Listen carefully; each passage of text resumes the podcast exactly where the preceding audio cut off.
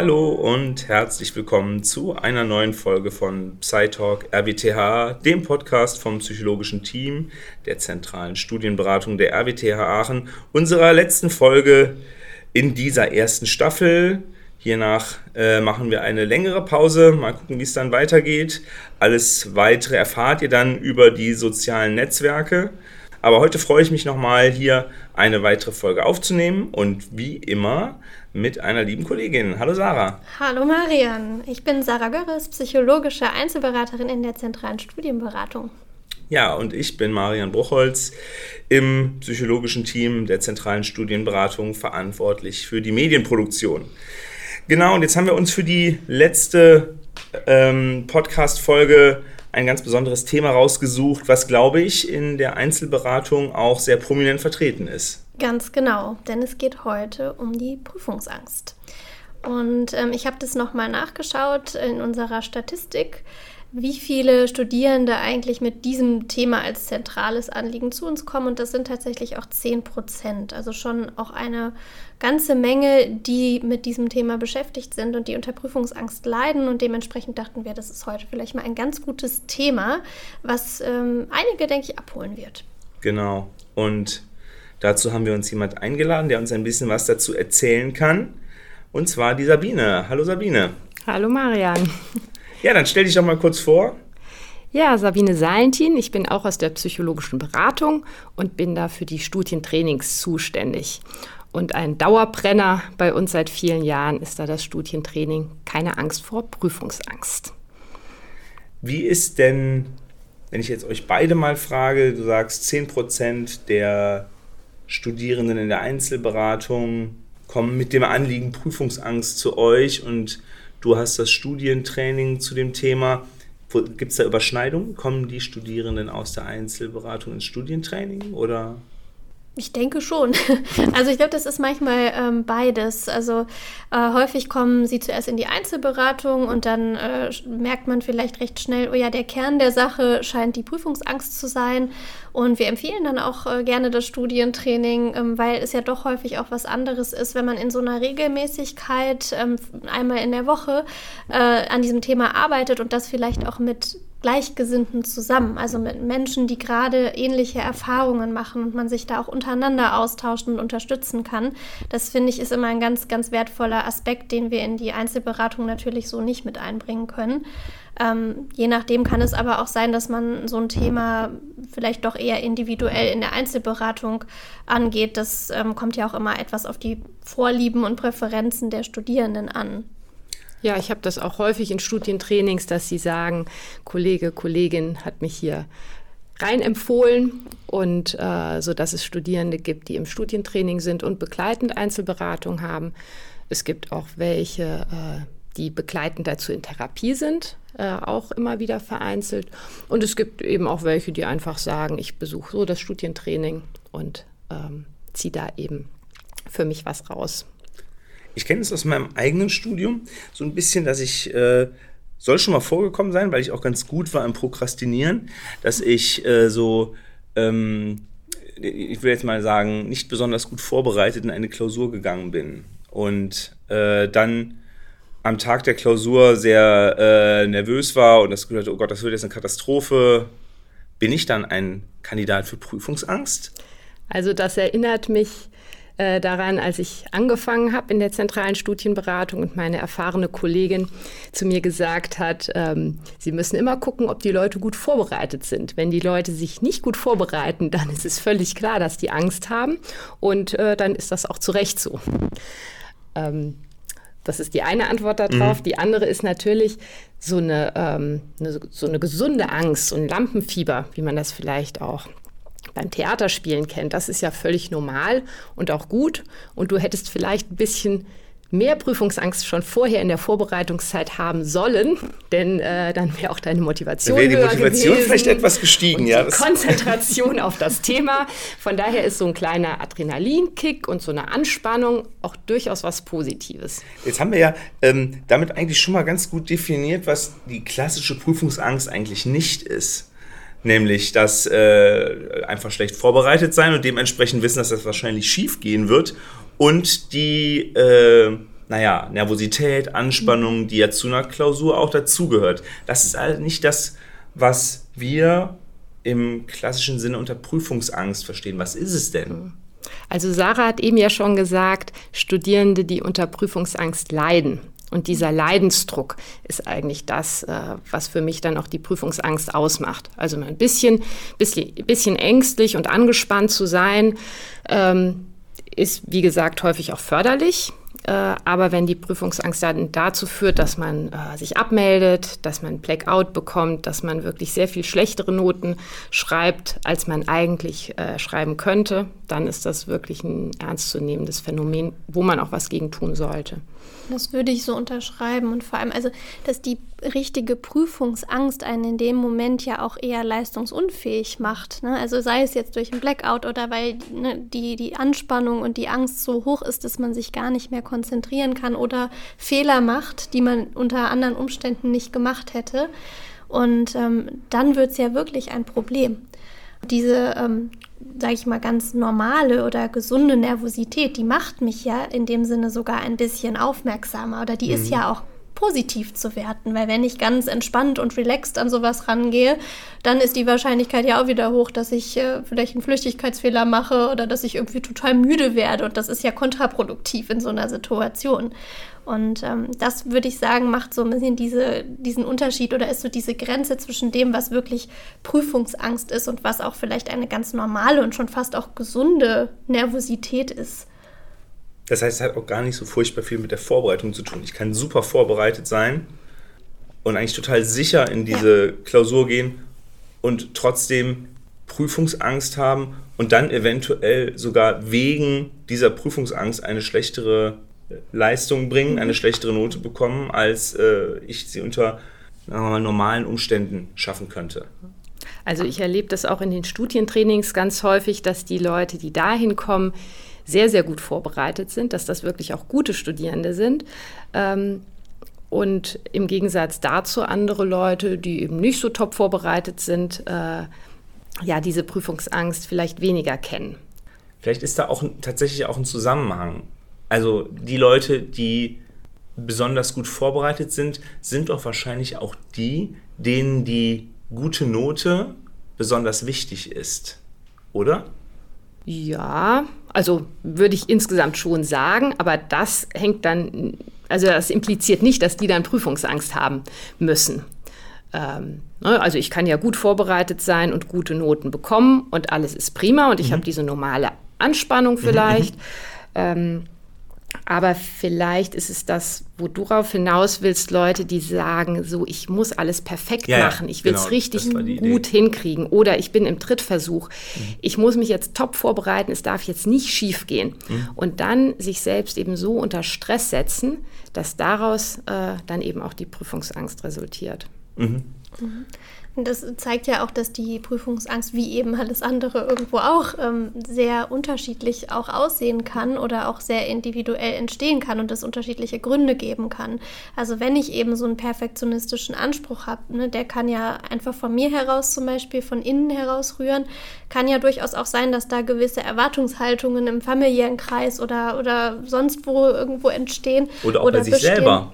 Genau, ne, dass, dass ich da selber so einen sehr, sehr hohen Anspruch habe. Ähm, ne, das kann vielleicht auch ein Stipendium sein. Ne? Das, mhm. ähm, ich habe ein Stipendium und ich weiß, ich muss jetzt jede Prüfung bestehen oder ich muss ähm, gut sein, damit dieses Stipendium auch weiter finanziert wird. Es kann eben auch eine finanzielle Sache sein. Es äh, können Drittversuche oder andere Umstände sein und ich glaube, deswegen kann sich so eine Angst ja ganz anders entwickeln oder unterschiedlich auch aussehen.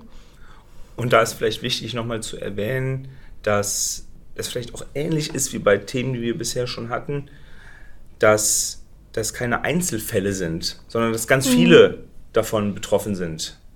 Ja. ja, also das ist wirklich ein Phänomen, was ganz, ganz häufig auftritt. Mm, was ganz interessant ist, ist, dass die Leute in das Studientraining kommen. Das ist häufig auch eine Überwindung, die die da hinter sich haben und dann da sitzen und plötzlich merken, oh, da sind ja zehn andere, denen geht es genauso wie mir. Und das bringt erstmal eine ganz große Erleichterung und dann auch ähm, diese Bereitschaft, sich zu öffnen und wirklich auch mal was Persönliches von sich zu erzählen. und äh, sich nicht verstecken zu müssen. Häufig ist es ja ähm, gerade an der Uni nicht so einfach zu sagen, ich habe Angst, ich habe ein Problem, bei mir läuft was nicht so gut. Und von daher ist diese Prüfungsangst gar nicht so präsent in Gesprächen oder in der Wahrnehmung, ähm, wie sie eigentlich tatsächlich ist. Jetzt habt ihr eben schon so ein bisschen erzählt, wie sich das äußert. Ihr habt vom Blackout gesprochen. Was gibt es noch für Symptome? Wie zeigt sich die Prüfungsangst bei den Leuten, die zu dir ins Studientraining kommen oder bei dir in der Einzelberatung sind? Ähm, also was ich häufig höre, ist, dass das ähm, manchmal schon, also dass das Tage vorher anfangen kann.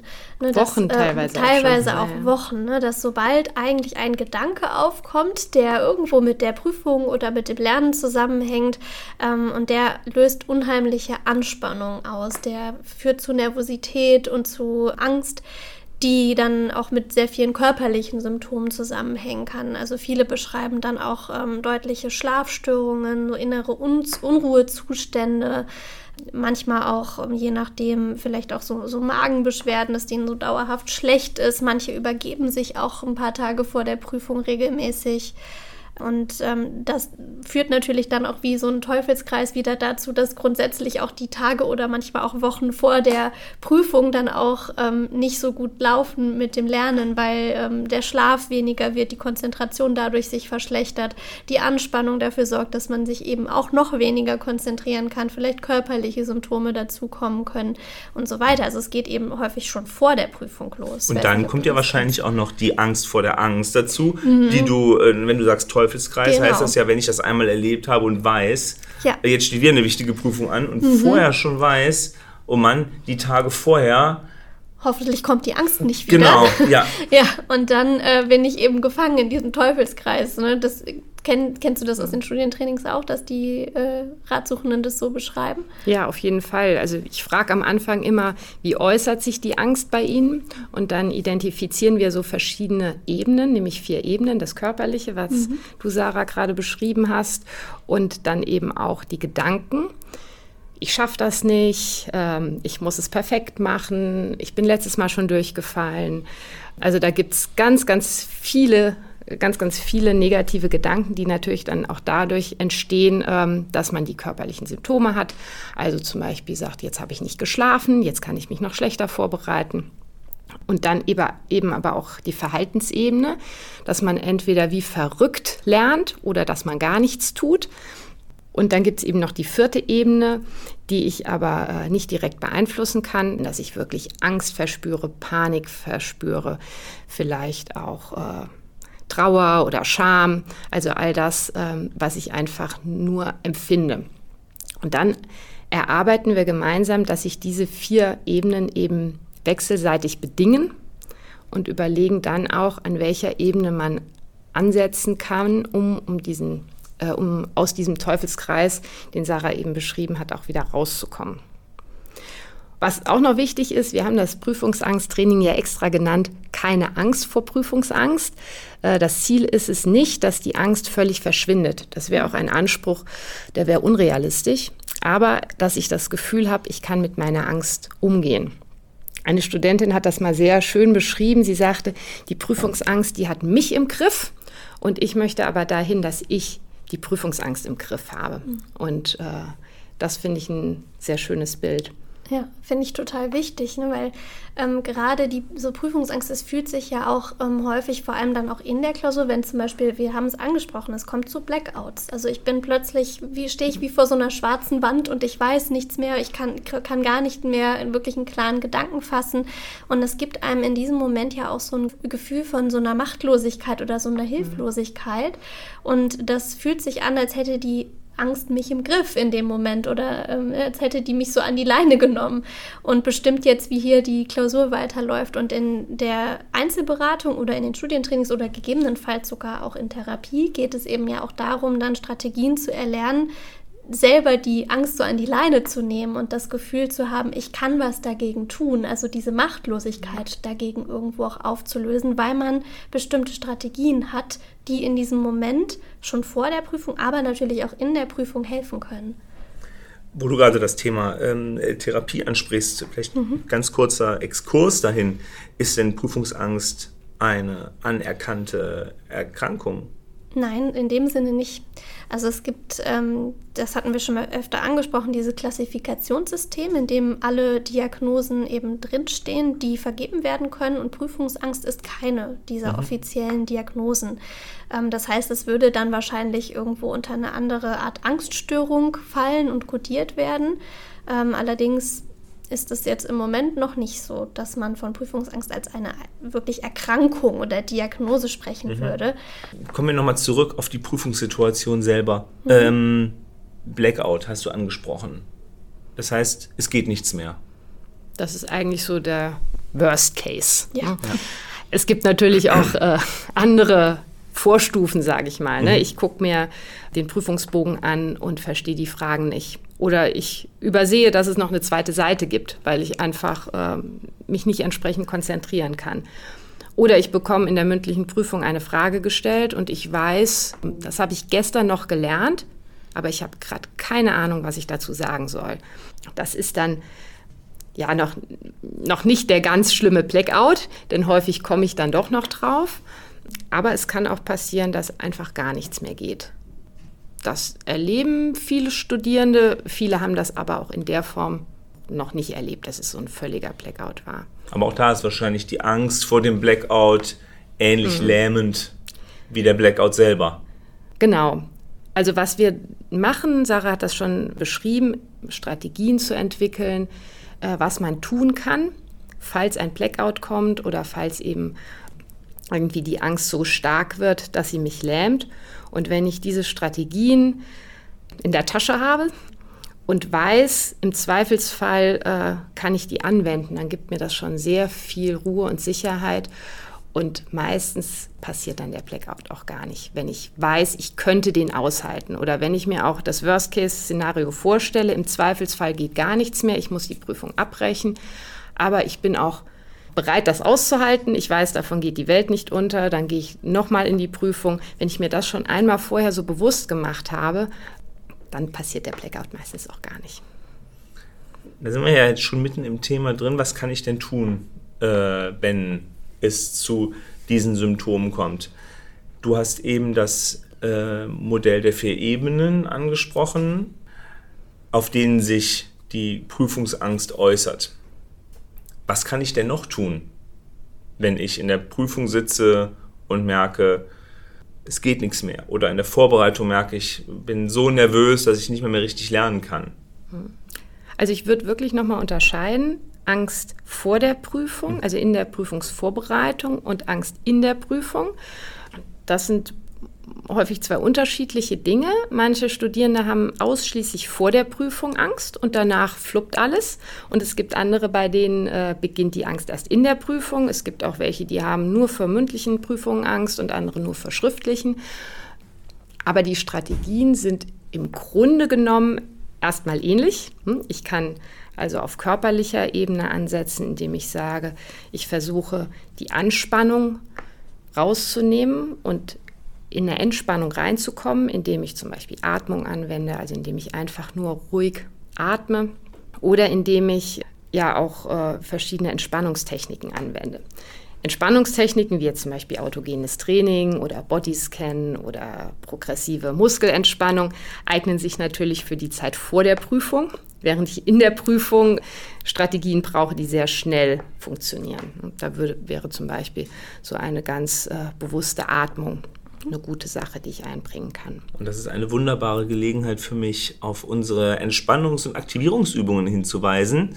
Ähm, auf der Homepage vom psychologischen Team der zentralen Studienberatung gibt es unter dem Reiter der Filmtutorials eben eine ganze Reihe von Entspannungsübungen, die man mal ausprobieren kann und mal gucken kann, was funktioniert gut für mich, was entspannt mich wirklich nicht jede Übung ist für jeden geeignet, aber man kann ja einfach mal gucken, ob man was findet, was einem hilft, was man in so einer Situation auch mal ausprobieren kann.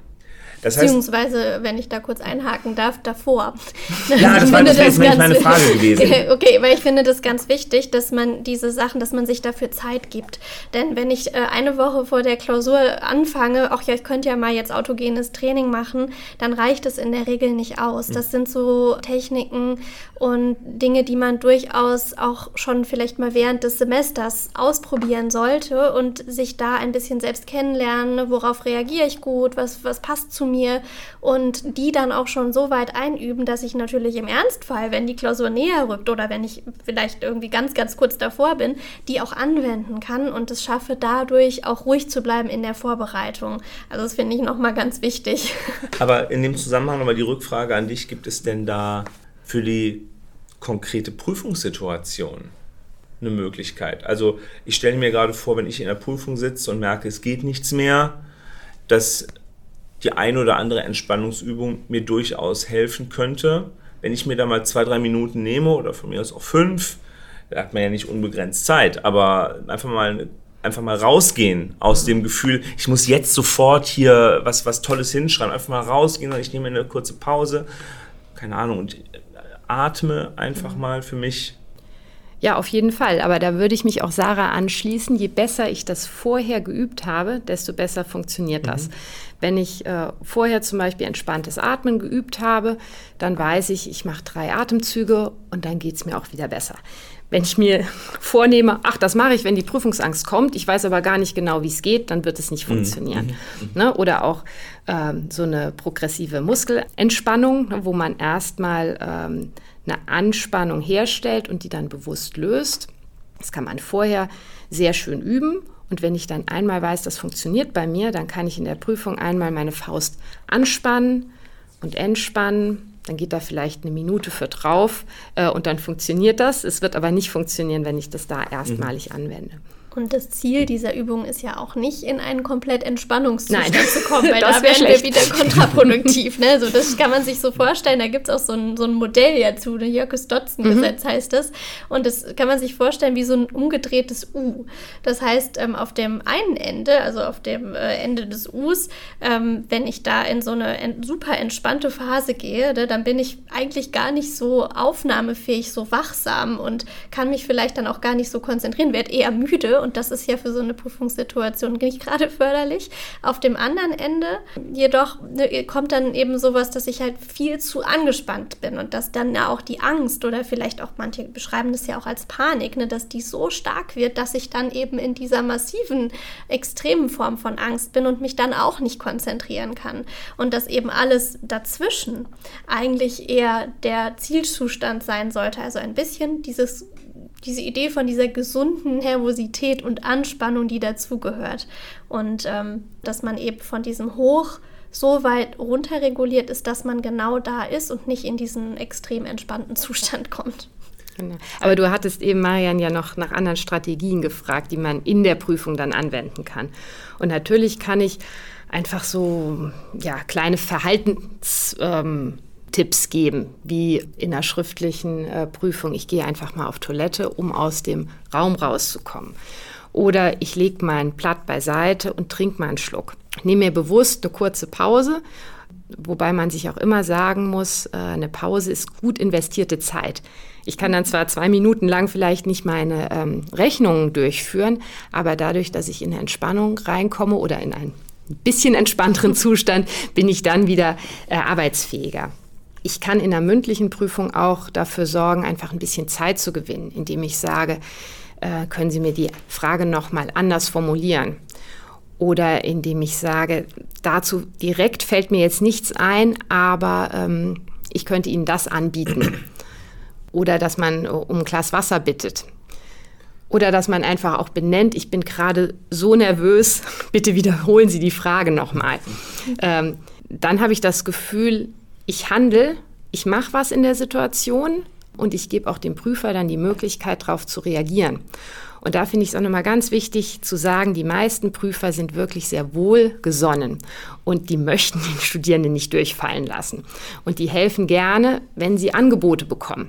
Aber wenn ich als Prüfling da sitze und kein, äh, kein Angebot mache, dann ist es für den Prüfer eben auch extrem schwierig. Und das habe ich auch in den Studientrainings schon häufiger erlebt, dass da so ein Aha-Effekt war. Ah, die Prüferin, die meinte das ja gar nicht böse. Und dann fallen den Studierenden plötzlich ganz viele Strategien ein, was man machen könnte. Aber man muss erstmal diese Annahme machen, dass äh, der Prüfer einem wohlgesonnen ist. Und dass man das darf, ne? Also genau. dass man, also das sind ja auch nur Menschen letztendlich, die auch in solchen Situationen ja schon mal waren und das vielleicht auch kennen. Und ich darf auch sagen, ähm, boah, es tut mir leid, ich komme gerade irgendwo nicht drauf oder mir liegt es auf der Zunge oder ich habe gerade aber irgendwie ein Brett vorm Kopf. Können Sie die Frage vielleicht noch mal anders formulieren, dass das völlig in Ordnung ist. Mhm. Hm?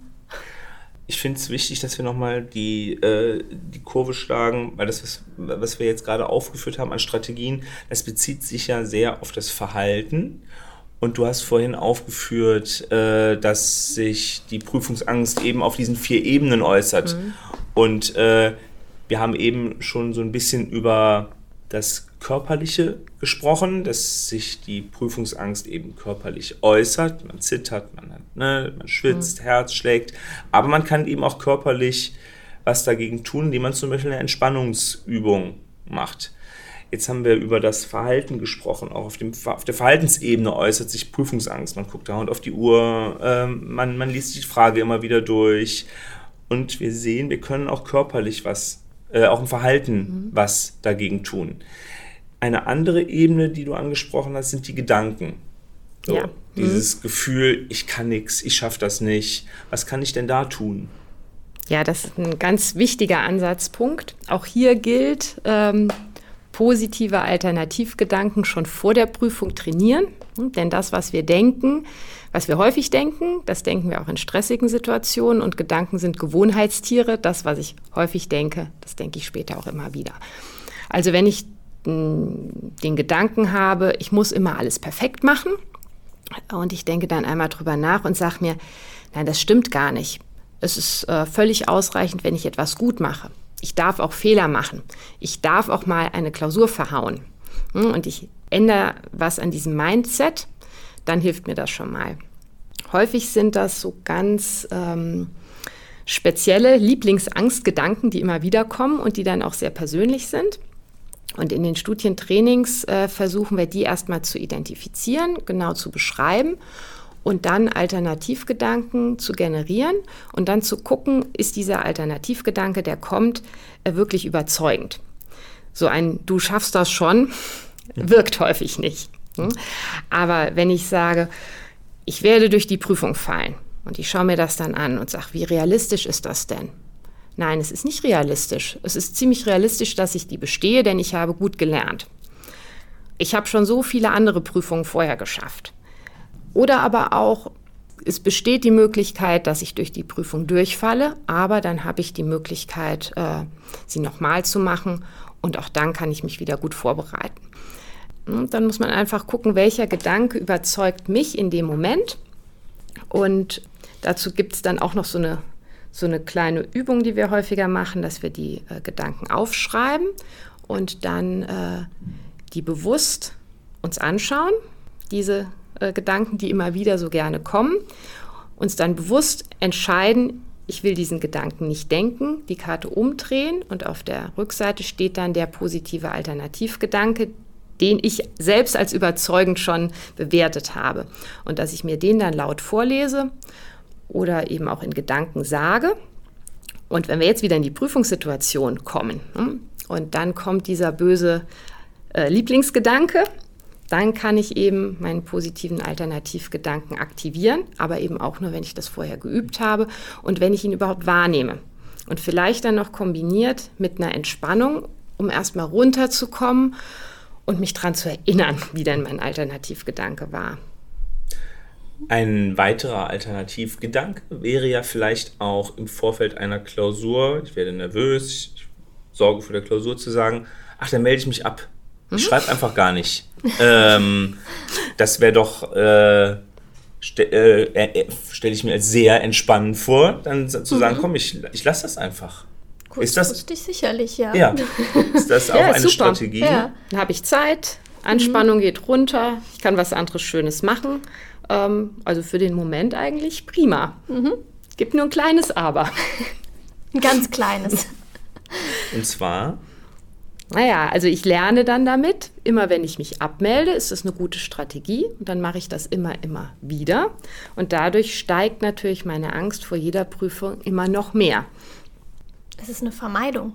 Ja, ja. Also ich vermeide in dem Moment ja einfach die Konfrontation mit mhm. der Angst und kann ja gar nicht diese Erfahrung machen, die gegenteilige Erfahrung, dass ich das schaffen kann und dass ich gut gelernt habe und die Prüfung dementsprechend auch bestehe. Mhm. Und das macht mir dann vielleicht im Nachgang doch wieder ein bisschen mehr Angst. Also jedes Mal Vermeidung macht in der Regel noch ein bisschen mehr Angst im Nachgang.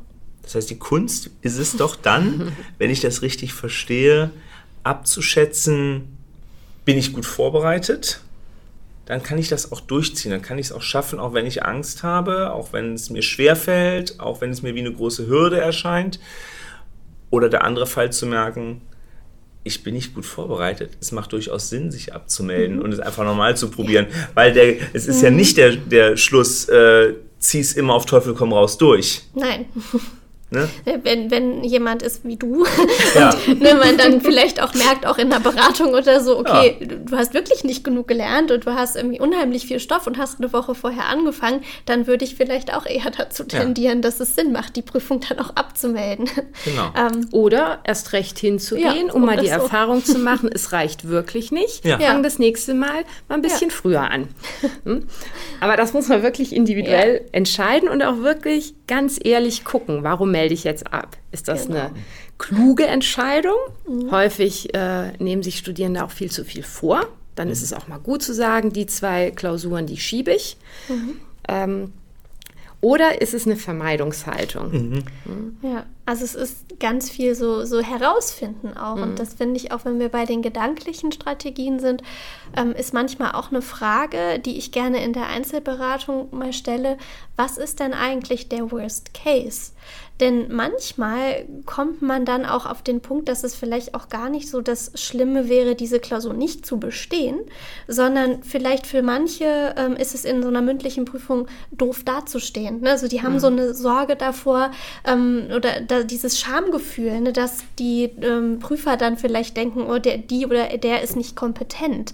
Oder vielleicht ähm, ist es ja auch eher, ich bestehe die Prüfung nicht und danach, dann ähm, zieht sich das Studium vielleicht länger oder ne, ich kann die mhm. Prüfung nur einmal im Jahr schreiben und dann ähm, muss ich noch ein ganzes Jahr dranhängen und das hat vielleicht auch finanzielle Schwierigkeiten, die dann da zustande kommen oder oder oder. Also dass man auch mal so überlegt, was ist denn eigentlich für mich so der Worst Case oder die zentrale Befürchtung, die dahinter mhm. steckt und das auch tatsächlich mal durchspielt im Kopf, weil ich glaube, dass das auch was ist, ich weiß nicht, wie das in den Studientrainings ist, das vermeiden viele. Mal so dieses, diese Szene sich vorzustellen, wie ist das, wenn ich jetzt die Prüfung wirklich nicht bestanden habe oder wenn ich diese Antwort nicht weiß oder was auch immer, was passiert denn dann? Und wie mhm. würde ich in diesem Worst Case handeln oder was wäre mein Plan B? Und das kann ja auch wieder eine, eine Sicherheit irgendwo generieren. Hm. Ja, das kann auch sehr entlastend sein. Genau, also wir machen ja. das in den Studientrainings häufig auch. Und dann ist es auch schön, wenn die Studierenden sich gegenseitig da,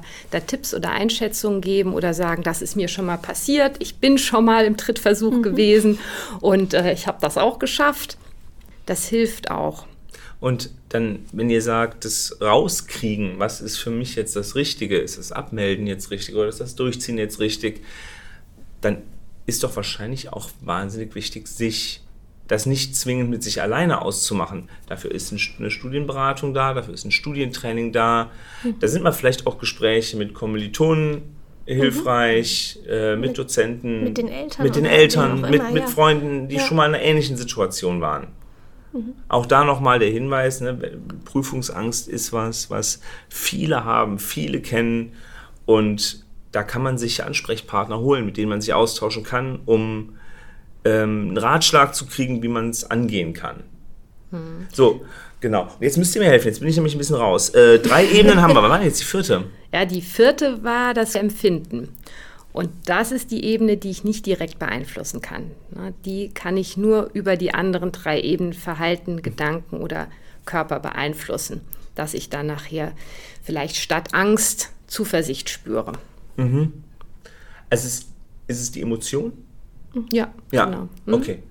Wir haben also gesehen, Prüfungsangst drückt sich auf mehreren Ebenen aus, ist aber auch auf mehreren Ebenen beeinflussbar.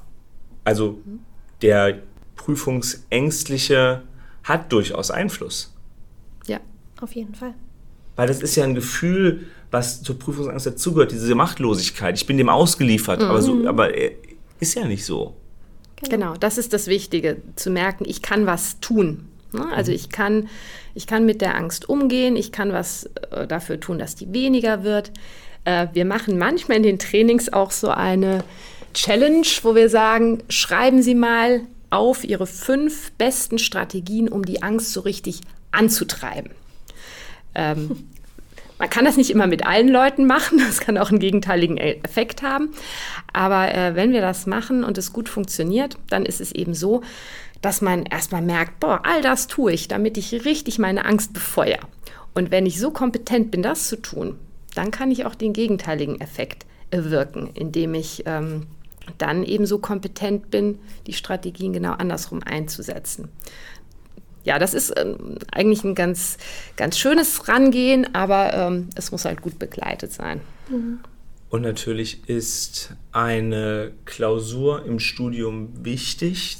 Man macht da Punkte mit, man macht da äh, Fortschritte im Studium mit. Eine Klausur ist vielleicht nicht immer der richtige Moment, um ein bisschen mit der Prüfungsangst zu üben. Aber es gibt ja viele andere Möglichkeiten, in denen man das ausprobieren kann. Beispielsweise ein Referat zum Beispiel.